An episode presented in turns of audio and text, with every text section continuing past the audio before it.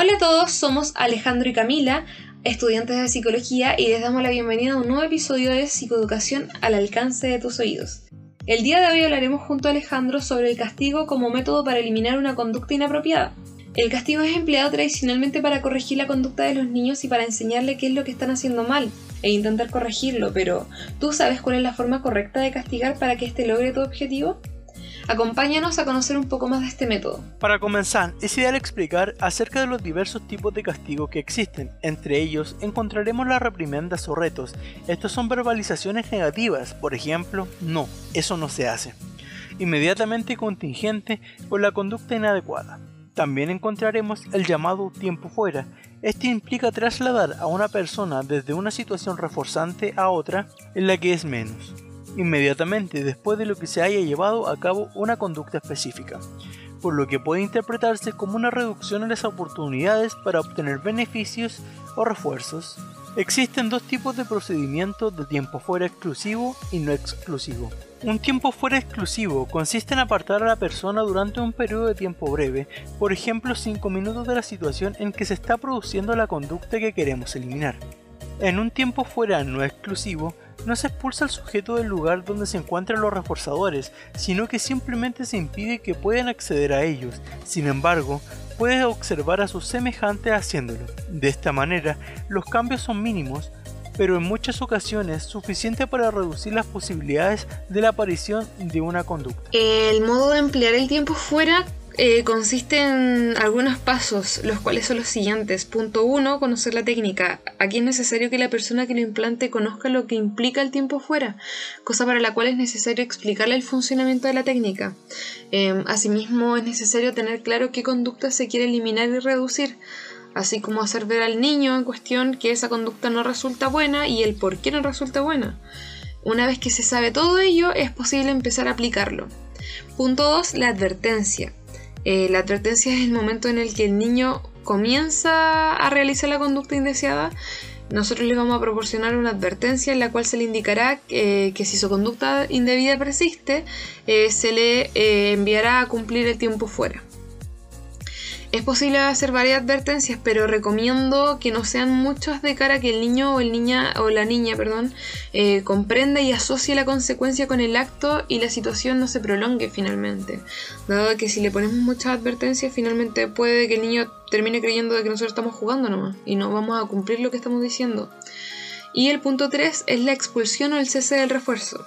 En caso de que la conducta persista en este momento eh, o se repita, la conducta que no queremos que pase, eh, se procede a la expulsión temporal del niño o al cese del reforzamiento finalmente. Se tiene que evitar en lo posible que el propio momento que se le aplica la técnica sea reforzante, es decir, como que eh, no se sienta más atendido por el hecho de ser castigado, cosa que puede provocar que la conducta que queremos eliminar finalmente aumente.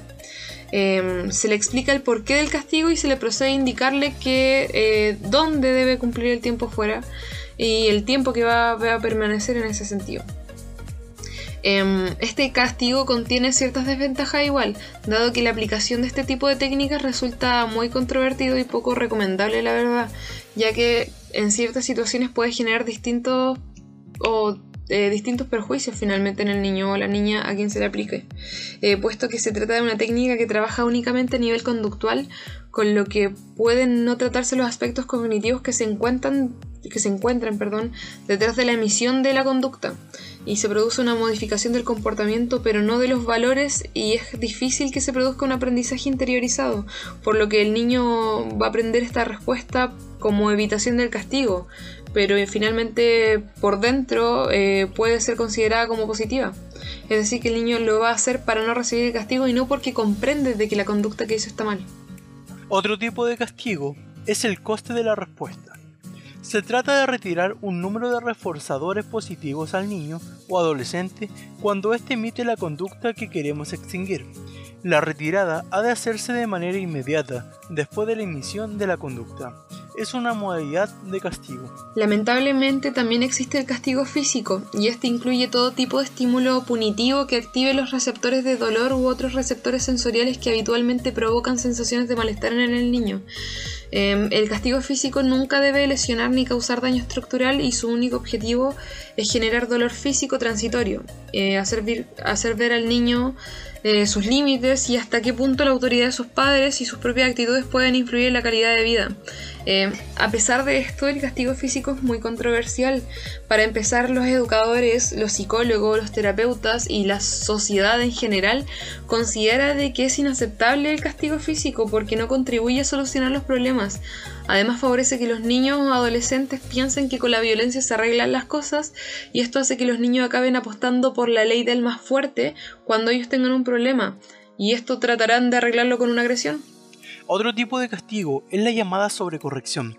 A pesar de que esta se considera una forma de castigar, es mejor percibirla como un método de aprendizaje. ¿En qué consta ella? Bueno, la sobrecorrección es un tipo de castigo que utiliza consecuencias punitivas basadas en el refuerzo. Es decir, cuando utilizamos la sobrecorrección, usamos consecuencias naturales para romper los malos hábitos y para enseñar comportamientos apropiados al mismo. Por ejemplo, si nuestro hijo de 3-4 años tira reiteradamente la comida al suelo, le pediremos que recoja todo lo que ha tirado y nos ayude a limpiar la cocina. El objetivo principal de esta técnica es reparar o compensar un daño causado por una conducta indeseable, sea tirar la comida al suelo, pintar las paredes o agredir a un compañero de clase. Bueno, ya definida la técnica de la sobrecorrección, explicaré ahora las formas de aplicación de esta.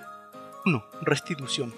La utilizamos dependiendo del niño alumno que restaure el daño que ha causado. Se trata de corregir los efectos negativos de la mala conducta dejando la situación igual o incluso mejor como estaba antes, como la usamos. Por ejemplo, si un niño se ha dedicado a decorar la pared con sus dibujos del salón, le pediremos que limpie la pared totalmente. 2. Práctica positiva o repetición. En este caso, se trata de que el niño repita una conducta alternativa y positiva a la que ha realizado. Siguiendo el ejemplo anterior, podemos decirle que dibuje en varias hojas de papel, pero que deberá ir a buscarlas de ellas a él mismo. Así veremos cómo de este modo se está poniendo en práctica de manera repetitiva la conducta alternativa y adecuada. El mensaje transmitido es, se pinta en las hojas de papel, no en la pared. 3 combinación de ambas. Estos dos procedimientos, la restitución y la práctica positiva, en ocasiones se pueden utilizar de un modo combinado o bien solas. Todo depende de la conducta que deseamos suprimir. Para utilizarlas de manera combinada, primero pediremos al niño que repare el daño causado y luego que practique la conducta adecuada. El castigo siempre debe ser el último recurso que los papás o cuidadores han de aplicar ante las conductas desobedientes o desafiantes de los niños o adolescentes, pero no por esto debemos olvidar que se debe adecuar a su edad, puesto que es ilógico reaccionar eh, de la misma forma si es un niño de 4 años quien comete la falta versus un adolescente de 16 años. Por ello, te voy a dar las siguientes pautas para disciplinar o castigar a los niños, niñas o adolescentes según su edad, en base a los castigos que hemos explicado anteriormente. A partir de los 3 años la sobrecorrección es muy útil. Em, desde los 3 a los 10 años el tiempo fuera también es muy útil, pero también desde los 3 a 4 hasta la adolescencia las sanciones, el coste de respuesta y los reforzadores también son muy útiles. Em, para los adolescentes la técnica más recomendada es el coste de la respuesta. Debemos considerar que el castigo puede ser positivo o negativo.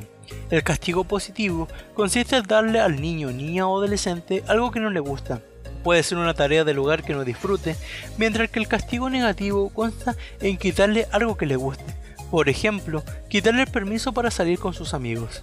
Sin embargo, debemos considerar que el castigo es empleado tradicionalmente para corregir la conducta de los niños y para enseñarle lo que están haciendo mal e intentar corregirlos, aunque a primera vista los castigos han resultado ser efectivos. En un primer momento, podemos pensar que conseguimos cambiar la conducta del niño a través del castigo. Realmente no es así. Con el castigo, sí puede que en un primer momento el niño no haga lo que estaba haciendo mal, pero realmente no aprende a comportarse o no aprende qué es lo que está haciendo mal. No aprende otras asociaciones de conducta. El niño con el castigo cambia su conducta o evita hacer lo que estaba haciendo por miedo al castigo. Entonces, estamos generando un miedo y no un aprendizaje de una conducta. Estamos creando también un malestar en el que es el clima en la relación entre el niño y la familia o sus cuidadores. Y un resentimiento entonces evitamos que el niño comprenda qué es lo que realmente está haciendo mal. No le mostramos otra alternativa. Entonces, ¿qué hacemos cuando el niño se porta mal? ¿Qué otra alternativa podemos usar en lugar de castigo? Bueno, en primer lugar, explicar cuál es la conducta que ha hecho mal, el por qué no nos gusta esta conducta. En segundo lugar, deberíamos enseñarle cuáles son las consecuencias de este acto que ha hecho mal. Eh, no se trata de hacerle sentir eh, culpable, sino de hacerle comprender que sus actos pueden tener una consecuencia, ya sea positiva o negativa. Si es negativa, es bueno que vean cuáles son los costos de tal acto. Aquí debemos tener cuidado, ojo, de no hacerle sentir culpable, sino de que el niño comprenda el por qué está mal lo que hizo. En tercer lugar, una vez que lo comprende, le tenemos que permitir intentar solucionar lo que ha hecho mal. Muchas veces tendemos a, castigar eh, a castigarlo en su cuarto, pero no le ayudamos a arreglar lo que ha hecho mal. Entonces al final el castigo no tiene una relación con la conducta. Aspectos claves a considerar en la relación al castigo son los siguientes. 1. No debemos pensar que el niño es malintencionado. Aun cuando estemos molestos por la conducta de los hijos, jamás partamos del presupuesto que actúa así para hacernos daños a nosotros como padres. También tenemos que destacar que su interés no es manipularnos, ya que su intención solo es lograr alcanzar un objetivo que se ha propuesto. Recordemos que no es dentro de su lógica usarnos para sus fines como a veces creemos erróneamente. 2. Sobre todo demostrar nuestro amor y cuidado.